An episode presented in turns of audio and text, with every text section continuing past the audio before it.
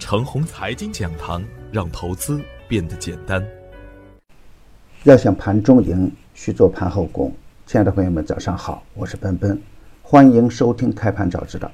我今天分享的主题是：最大的风险是没有逻辑。昨天的早盘，我给出的观点是，短线要看下方的支撑位二九九三，这是一个密集的成交区域，不破二九九三，大概率还会是艳阳天。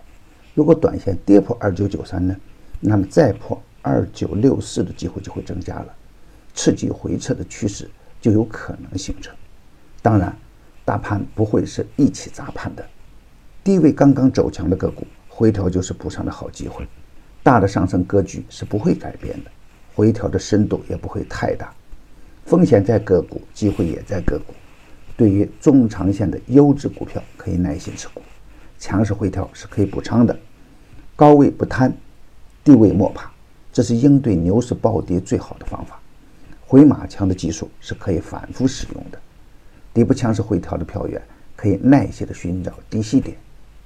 昨天实盘的表现是，大盘延续了周三震荡回调的节奏，尾盘虽然跳水，还是守住了下方二九六四的支撑，收在二九九三的下方二九九零点。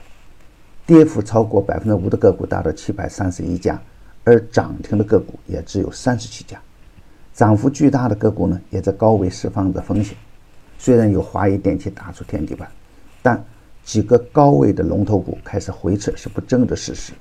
如果不能很好的把握节奏，高位被套也是大有人在的。本轮行情的最大特点就是低价股的补涨逻辑。当个股被贴上各种题材标签的时候，主力资金就是什么都能干，也正因为如此，当妖股的炒作无章法可言的时候，当主力资金赚得盆满钵满的时候，高位兑现是早晚的事情。历史的经验告诉我们，所有的题材股的炒作最终都是鸡毛一片。大盘经历过两个多月的大涨，指数也一度冲过三千一百点的大关，高位也积累了太多的获利盘，高位兑现也在情理之中。而对于普通的散户来说呢？如果总是追涨杀跌呢，牛市亏损也是大有人在的。无论是怎样的个股，无论是怎样的行情，也都不可能一口气就能飞天。就算是大妖股东方通信，也要经历惨烈的洗盘。所以啊，任何时候都不能乱干。那种凭感觉炒股的人们，想赚大钱真的很难。上周五出现了报复性的反弹，所以很多的人啊，都期望这样的事情还能如愿。但是啊。市场总是逆人性的，在趋势的面前，一定不能胡乱接盘。从总体的趋势上来看，大盘还在大底区间是不争的事实，大方向仍然会震荡上行，反弹是有可能再次展开。但是，对于手中的股票呢，一定要看清它的基本面和资金面。大资金已经撤离的个股不可以接盘。造妖行情还将延续，但是面孔不会总是旧面孔。底部刚刚启动的个股仍然可以高看一眼，基本面很差、涨幅又大的个股就不要乱干。成长性好的底部个股，坚定做好中长线。